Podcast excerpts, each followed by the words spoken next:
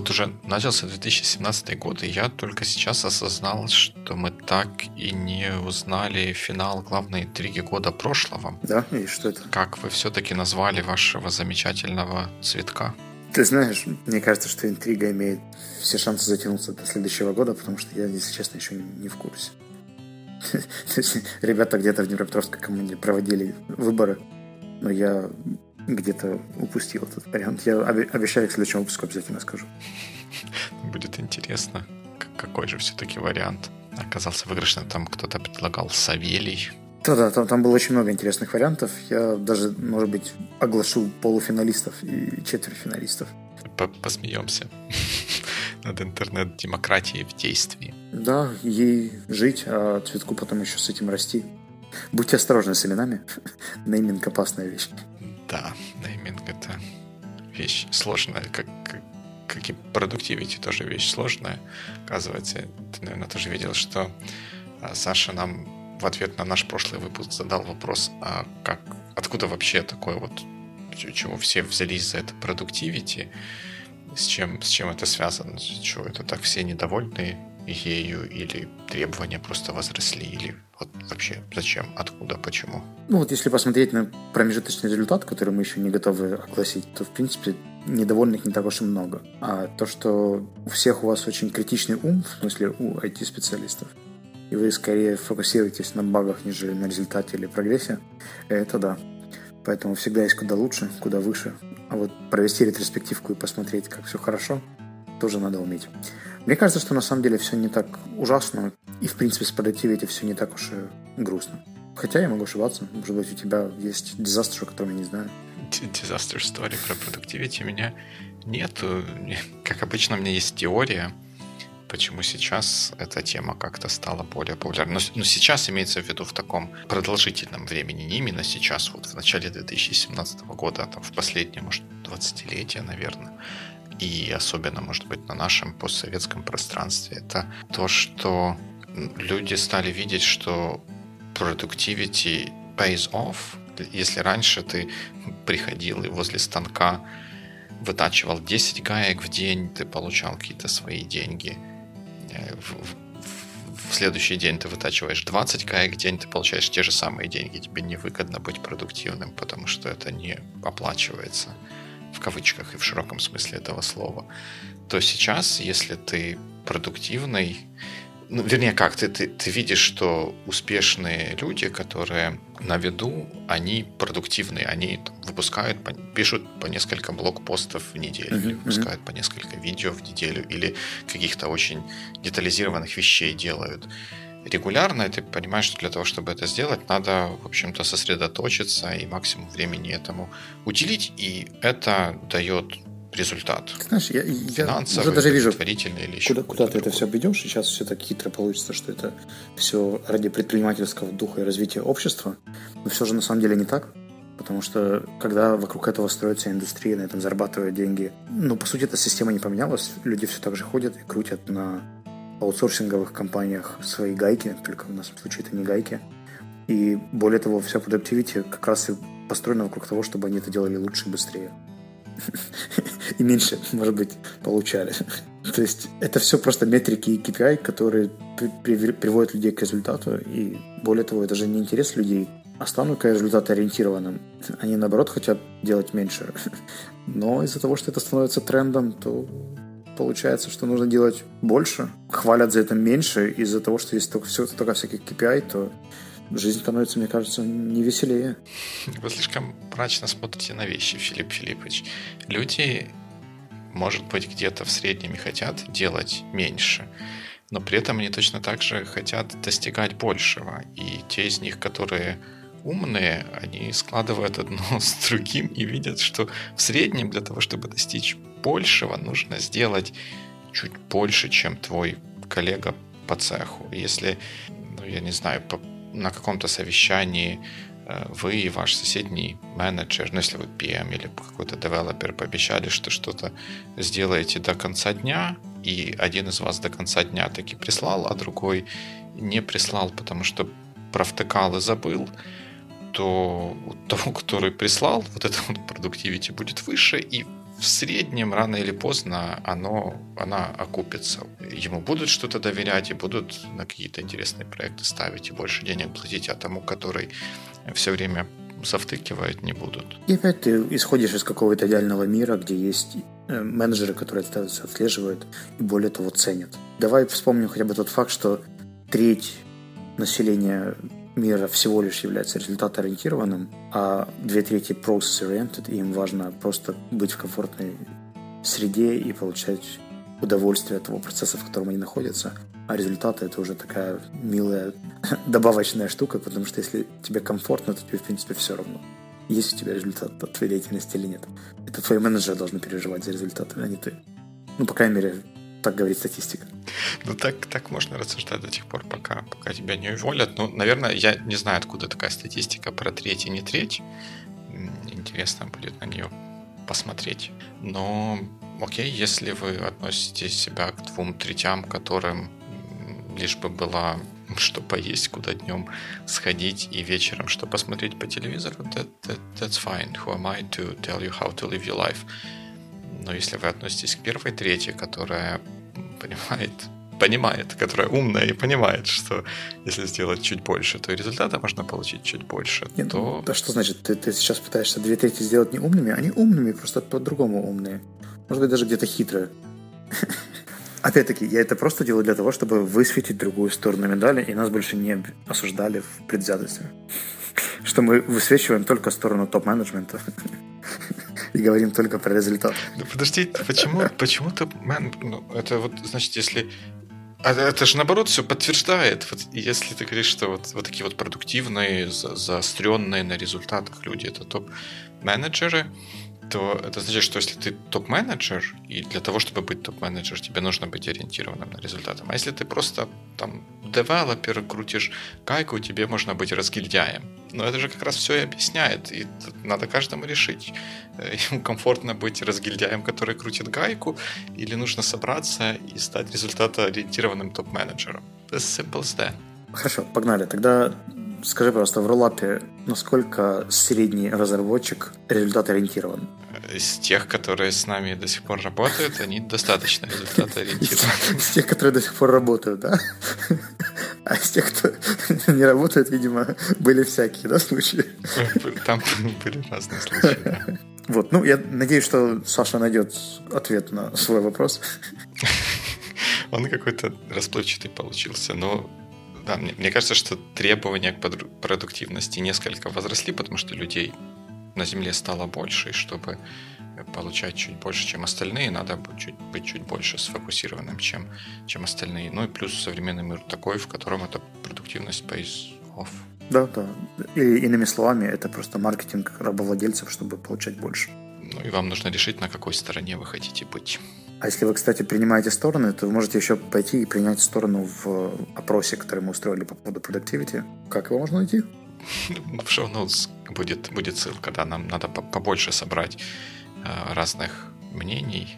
Вернее, не, там мнений сложно в вопросе осветить, но побольше людей, чтобы ответили на него, чтобы могли с какой-то долей уверенности говорить о тех результатах, которые мы будем видеть. Так что кликайте на ссылку, которую вы видите где-то перед собой, на Фейсбуке или на сайте, или в Ютубе, или в SoundCloud, или еще где-то. И обязательно ответьте на угу. Пять вопросов. Я, я не помню, там их не пять, но там достаточно быстро все. Я постарался сделать это таким, чтобы можно было быстро пройти. Там есть одно место, где можно развернуто что-то написать типа того, что, что productivity означает э, для вас, а в остальных вопросах нужно просто галочки поставить. Ну, кроме того, чтобы самим ответить, будет здорово, если вы покажете это каким-то своим друзьям, знакомым, чтобы их голос также был учтен. Ну и раз уж у нас пошла жара по фоллапам, то можем вернуться к вопросу Андрея про нетворкинг. Про нетворкинг. Нетворкинг для простых девелоперов. Ну, я не согласен с термином «простой», но да, я думаю, что мы правда сделали в прошлый раз акцент на людях, которые больше продавали продукт или выстраивали нетворк для, для компании. А mm-hmm. если я правильно понял Андрея, то он говорит о том, как же быть обычному среднестатистическому разработчику, насколько ему нужен этот нетворкинг и каким образом можно добиваться своих целей. Точно. И как мы всегда говорим, или как мы все знаем, в правильном вопросе уже половина ответа есть. И Андрей совершенно справедливо спрашивает, какие могут быть цели в нетворкинге и каким образом они могут быть достигнуты. Цели здесь ключевая штука, и я, хотя и с трудом, но попробовал себе поставить на место разработчика, открыл хотя зачем открыл? Мне все время открыт редактор с кодом каким-то, я там что-то делаю но это не, не, не, не так важно. Подумать, вот как, какие цели у меня могли бы быть. И тут ты, наверное, как обычно будешь говорить, что я так в какую-то систему или философию, абстракцию это возвожу. Но я, тем не менее, попробую. Мне кажется, из таких самых первоочередных, что ли, или самых очевидных целей, которые э, могут быть у простого сотрудника, наверное, не политкорректно использовать слово простой, да, но какое-то уничижительное. Ну что ты опять выводишь всю систему и абстракцию, Дима? В общем, давай... Потому что я системный абстракционист. Так вот, какие цели могут быть у разработчика в нетворке? Не-не, не, не в нетворке, а просто вообще цели. Цели. Цели, цели вообще. Первая цель, как мне кажется, это получить следующую зарплату. Вот просто получить ее. Здесь вот достаточно приходить на январь. работу, да, и делать свое дело. Ну да, как бы на таком минимальном уровне сохранить статус-кво того, что есть сейчас. Продолжать получать зарплату, которая Иметь нетворкинг с охранниками, HR и, возможно, тем лидом. Но это не нетворкинг, это просто общение. Дальше. Hold on, мы пока, пока, пока что про цели, да. Вторая цель, которая у меня может быть, это получать большую зарплату. Или начать получать большую зарплату тем или иным способом, либо делая то, что я сейчас делаю, просто больше, либо, может быть, что-то другое делая и получать больше. И третья цель, которая у меня может Давай, быть... Давай, получать еще большую зарплату. Нет, э, мы же не мотивируемся только деньгами. Мы же да ладно. сознательные разработчики. Мы хотим попасть на новый интересный проект. Или просто новый, или просто не новый, но интересный. Но какой-то другой, если этот как-то уже наскучил, и там все, все понятно, нет роста, движения и всех таких хороших вещей, которые мы, разработчики, любим. Ты знаешь, я, может быть, даже дам отсылку людям на один из эпизодов, номер которого я сейчас вам, наверное, даже не вспомню, э, но мы его обязательно укажем в шоу-ноутс, там, где мы говорили про мотивацию, и вот, ты знаешь, я после этого еще несколько раз поспрашивал разных технических специалистов, они, правда, в основном финансово ориентированы. Я очень удивился, но интересные проекты мотивируют мало кого. Только статистика на Stack Overflow показывает, что спустя 7 лет ты начинаешь выбирать интересные проекты. А до этого ты просто фигачишь за статусы и зарплаты. Это может быть отдельно интересный вопрос, потому что из того, что я слышу в подкастах и в других похожих местах про то, что в Штатах происходит, там как раз наоборот это все идет, что ты первое время как бы экспериментируешь, там пробуешь разное, интересное, необычное, а потом как-то остепеняешься и начинаешь делать серьезную работу. Ну, это еще, наверное, зависит от того, кто хосты. Так вот, к целям. Цель – попасть в интересный проект, и ты считаешь, что нетворкинг здесь поможет? Я считаю, что нетворкинг везде поможет. И вот если говорить про первую цель, это получить следующую зарплату. Это сделать так, чтобы тебя не уволили. Это значит, что те люди, которые принимают решение о том, чтобы тебя уволить. И это может быть не, не просто потому, что ты плохо работаешь, а вдруг э, случился 2008 год с его кризисом, и просто людей вот увольняют вообще mm-hmm. в среднем там 30%, 20% решают уволить или там в течение какого-то времени, если te, тебе не находят проект, а ты сидишь в каком-то айдле, то, то тебя в такие в кризисные периоды увольняют. И если у тебя есть отношения какие-то а, с теми людьми, которые принимают решения о том, кто остается, а кто не остается, и эти люди видят какое-то твое value, то это повышает твои шансы не быть уволенным. И тут такими вот целями такого нетворкинга должны быть твой project менеджер и твой line менеджер. В зависимости от того, как устроена организация, как устроена компания с точки зрения там, матричной структуры или ну, обычно это скорее, чаще всего это бывает матричная структура. Тебе надо знать, чем, ну, не чем живет, а иметь отношение с проект менеджером чтобы, если вдруг начинает пахнуть жареным, у него спросить, а что у нас с нашим проектом, как там, что куда подожди, подожди, продвигается, это, это, это, чтобы он мог более-менее честно тебе ответить. Это интриги и коррупция. То есть ты пользуешься личными связями в личных мотивах, просто используя профессиональное положение того, что с тобой должны общаться твои менеджеры или еще кто-то. Здесь, наверное, все как-то звучит сейчас не очень справедливо, да, потому что если я дружу со своим менеджером, то во время сокращения сократят не меня, а Василия, потому что Василий меньше дружит с менеджером. Я здесь не говорю про, про дружбу, а я здесь говорю про доступ к информации и такое имение положительного мнения о себе в, в лице или в лицах или в умах других людей, которые принимают решения.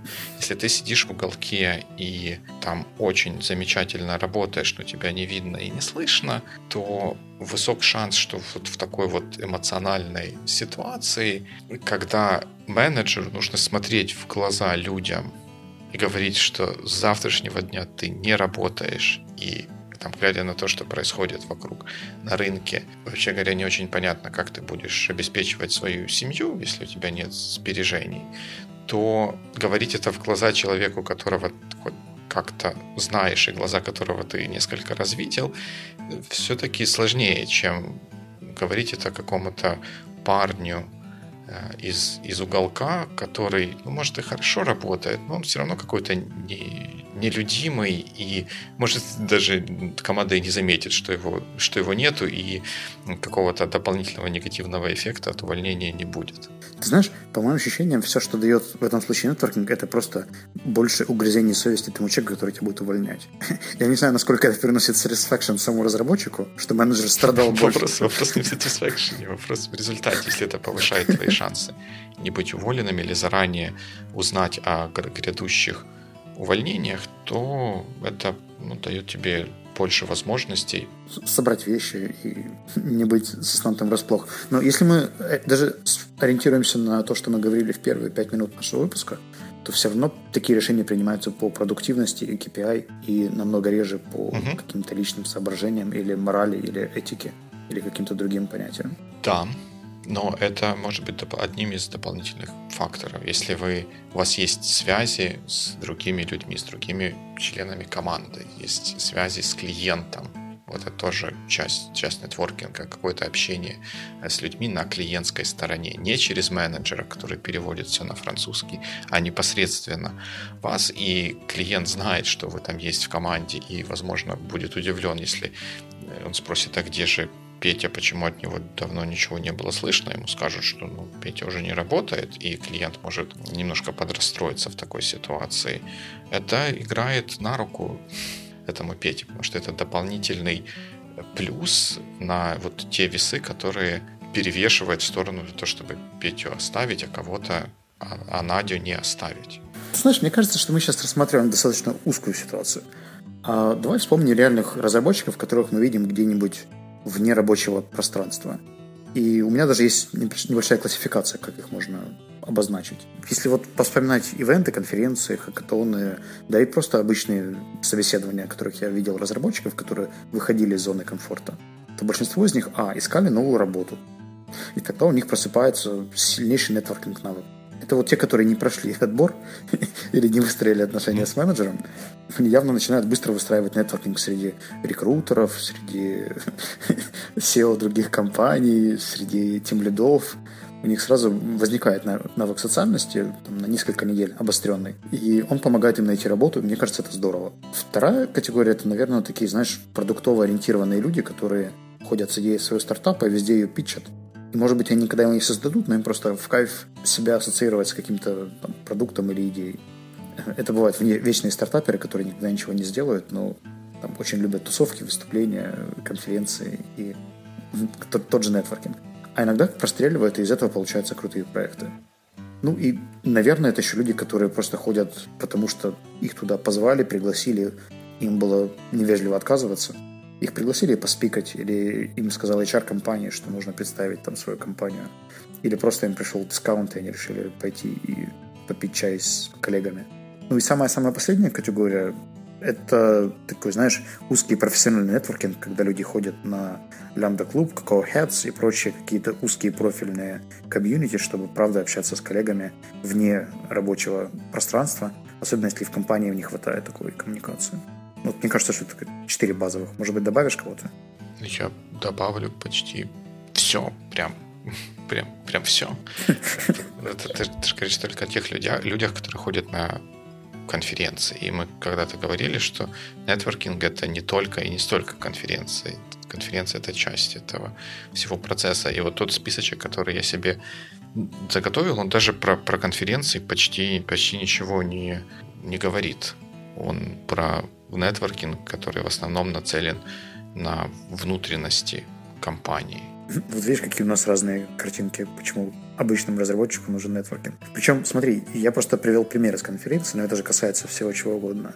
И обычных встреч, и выхода на кофе, и даже каких-то Facebook активностей или любой другой деятельности людей. Даже внутренних корпоративных ивентов. То есть любая социальная активность, она, в принципе, так или иначе мотивирована вот одним из четырех поводов, которые я назвал. Может быть, есть еще какие-то, которые я не, не увидел. Но явно это выходит за рамки компании. Наверное, наверное, да.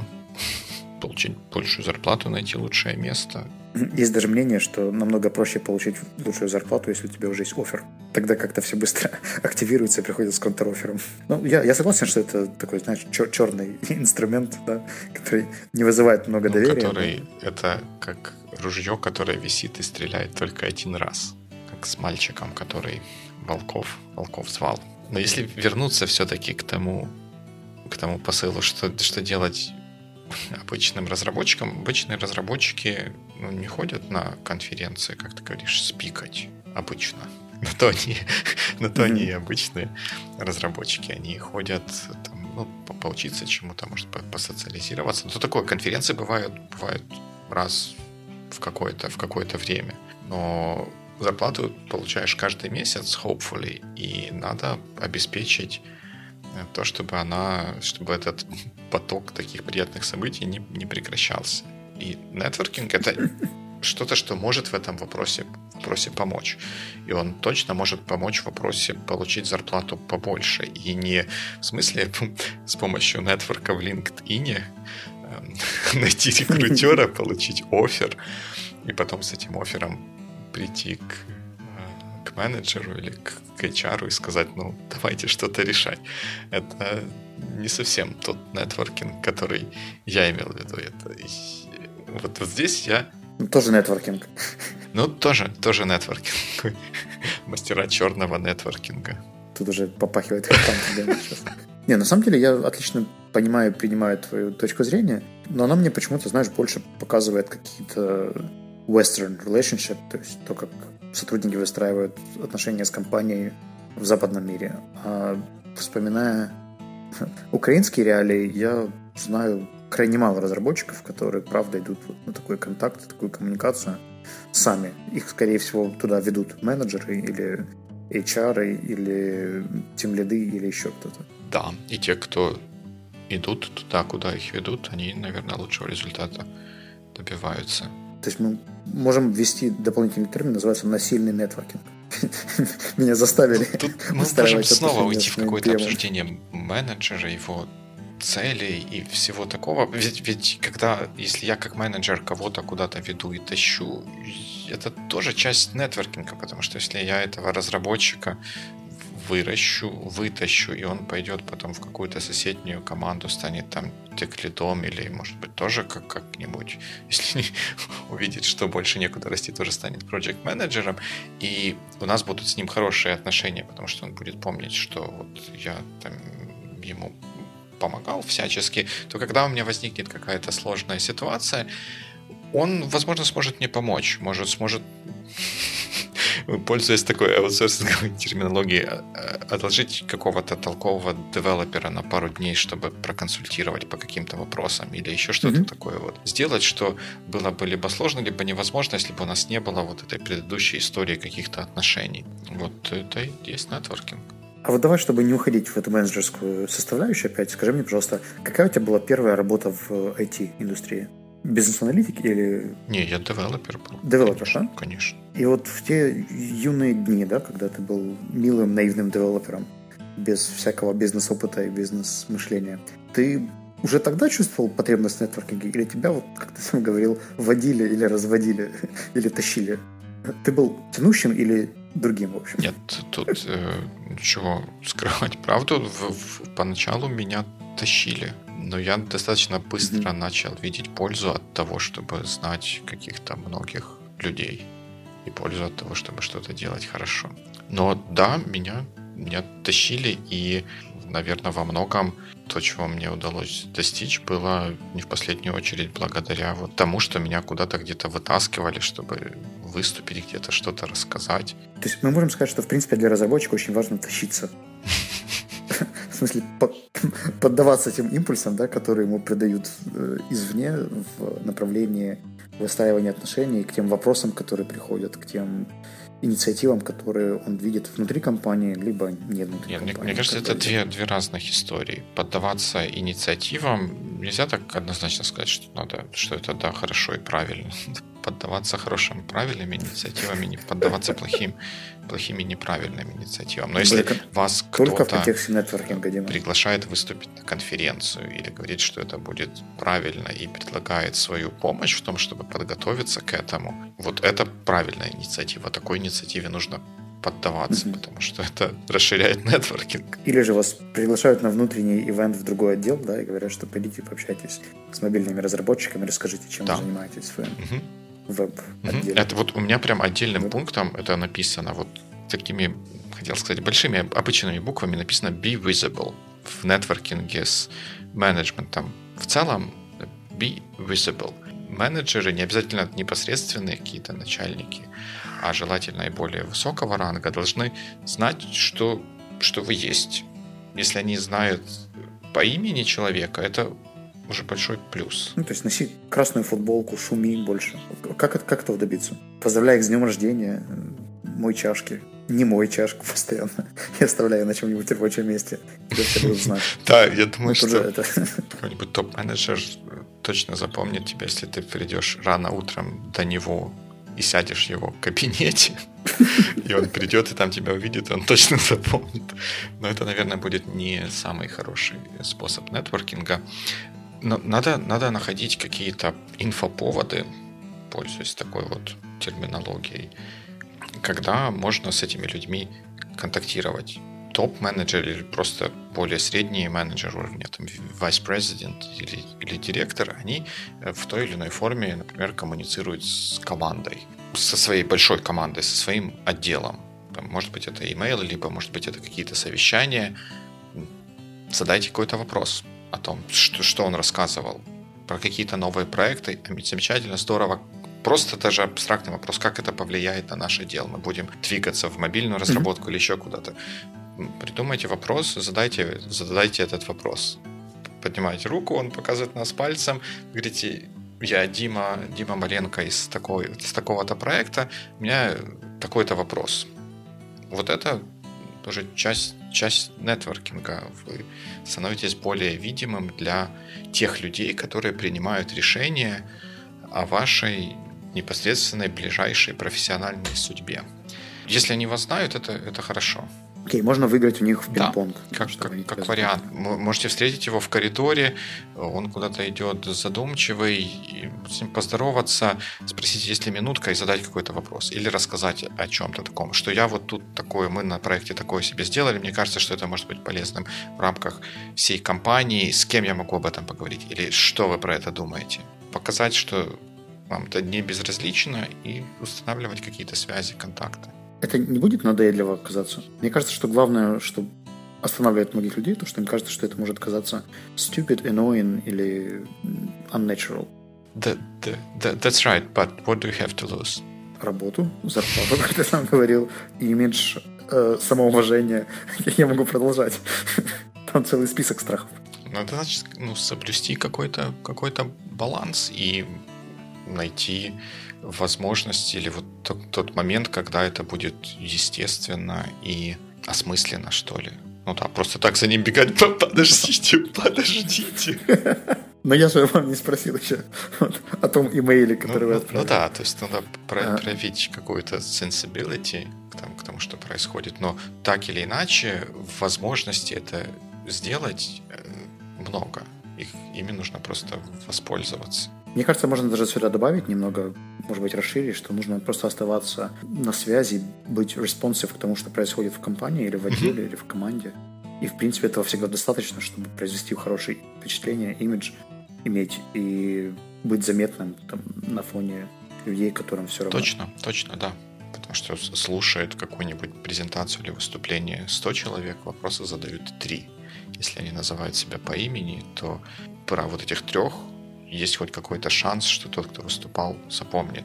Про остальных 97 шансы нулевые. И когда придет момент выбирать людей, которые будут запускать какой-то новый проект, то вот этот топ, ну не топ или средний, просто менеджер, он когда будет это принимать решение, он, да, мы можем сказать, что я, наверное, мог бы сказать, что он будет абсолютно рационально взвешивать компетенции каждых, каждого из сотрудников, которые, э, которые у него есть, чтобы собрать наилучшую команду. Но зачастую может оказаться так, что там надо реагировать как-то очень быстро, и нет возможности спрашивать у всех, а ты знаешь что-нибудь про React? Надо просто вспомнить тех людей, которые, про которых ты думаешь или знаешь, что они что-то знают про React и вписать в какую-то форму, чтобы успеть запрыгнуть на уходящий поезд вот этого какого-то нового проекта, лида или какой-то какой-то opportunity. Если менеджер, который в такой ситуации находится, он помнит, что вы, вы или рассказывали что-то про этот React где-то, или какой-то, вот ассоциировал вас с словом React, it helps. Угу. А что у тебя еще есть, кроме Be Visible? Ты же их не расшарил нам в Notes, поэтому я не могу знать, ну, что про такой вот нетворкинг, который направлен на, выше, на вышестоящий менеджмент, у меня особо больше записей нет, кроме того, чтобы быть, быть видимым и как-то выделяться на фоне всех остальных людей. Но у меня есть еще третий пункт. А, мне кажется, что еще стоит себя готовить разработчику к тому, что нетворкинг — это время затратно. Это та вещь, которая будет требовать дополнительного ресурса помимо оговоренных часов. И это, возможно, участие во внутренних презентациях или ивентах, за которое там не является billable hour, да, и, может быть, не будет в начале pay-off, но в перспективе, как ты уже говорил, потом поможет сохранить зарплату или попасть в интересный проект и так далее. Но это все как бы далекие перспективы, и они напрямую не связаны, да, потому что пойти на презентацию чужого проекта или послушать какой-нибудь там полугодовой отчет э, топ-менеджмента или же вообще пойти поиграть в пинг-понг с э, кем-то вместо того, чтобы релизиться, иногда кажется не очень рациональным. Но если взять себе за правило раз в неделю находить такую возможность или просто на нее положительно реагировать, даже если это кажется не очень актуальным и time-consuming, то все равно это в перспективе дает э, очень хороший положительный импакт. Поэтому смиритесь с тем, что это еще дополнительный ресурс, который в перспективе принесет. Да, да, это хороший point для э, такие штуки не происходят сами по себе. И нужно прилагать некоторые усилия для того, чтобы они осуществлялись. Ну, и, наверное, второй момент, который бы я хочу, хотел еще добавить внутри компании, это фидбэк. Мы даже один раз говорили, ну, целый выпуск посвятили фидбэку, но очень полезно спрашивать фидбэк у всех, кто с тобой так или иначе связан. У HR, у PM, у тимлида, да у всех, собственно. То есть у вас есть э, священное право получать обратную связь по поводу любого шага в, своей, в этой компании. И очень мало кто им пользуется. То есть я крайне редко слышу про ситуации, когда разработчик инициировал какую-то встречу типа performance review и прямо попросил, чтобы ему рассказали, как он там работает и дали какую-то обратную связь по проекту, по его влиянию на проект. Э, пришел с какими-то супер дополнительными вопросами а не ждал, пока к нему за этим придут. То есть, если вы будете инициировать или просить фидбэк самостоятельно по любым волнующим вас вопросам, то это тоже, как правило, сказывается положительно и создает такой проактивный имидж. Отличный, просто отличный поинт. Вот, а теперь третий пункт, прости, что я тебя столько прибил. Ну, третий пункт — это нетворкинг, который направлен на коллег или на таких же обычных сотрудников, каких-то других, что, дни рождения, да? А, можно и на дни рождения ходить, но я про такой больше профессиональный нетворкинг. Хотя дни рождения не отменяют того, что там тоже можно что-то такое сделать. Тут, мне кажется, важную роль могут играть связи с людьми в каких-то других департаментах если так можно назвать, в каких-то других областях деятельности. HR знакомые, знакомые ссылы или знакомые люди, которые занимаются маркетингом, потому что может возникнуть задача, в которой вот такой вот чуть более комплексный подход к ее решению может дать значительно лучшие результаты, чем просто делание вот строго по букве какой-то спецификации, которая была откуда-то получено. И возможность спросить у таких вот коллег, с которыми уже налажены отношения, что они думают, а вот в каких-то других проектах, как они делали что-то подобное, что там сработало, что не сработало, возможность задать такие вопросы, получить на них ответы, она может сыграть позитивную роль в выполнении текущих задач и в долгосрочной перспективе в получении каких-то более высоких положительных результатов. И, наверное, у разработчиков сейчас появился вопрос, а как мне знакомиться с этими сейлзами? А мы сразу отвечаем, что вы можете брать и, например, ходить на pizza party или те ивенты, которые организуют. Может быть, не игнорировать афиши с внутренними корпоративными ивентами. Или просто быть внимательным и слушать, когда кто-то приглашает пойти куда-нибудь толпой. И начать этот контакт неформально. То есть всегда самая легкий, легкая точка входа – это то, куда идет группа людей – обычно миксовая, да, например, там HR отдел вместе с sales отделом что-то там проводят. Почему бы не попасть к ним и не посмотреть, что у них там происходит, а заодно хотя бы по именам и лицам узнавать чуть больше сейлзов, да, и через вот такие, собственно, компания тоже очень много шагов делает, чтобы люди перезнакомились и быстрее решали вопросы.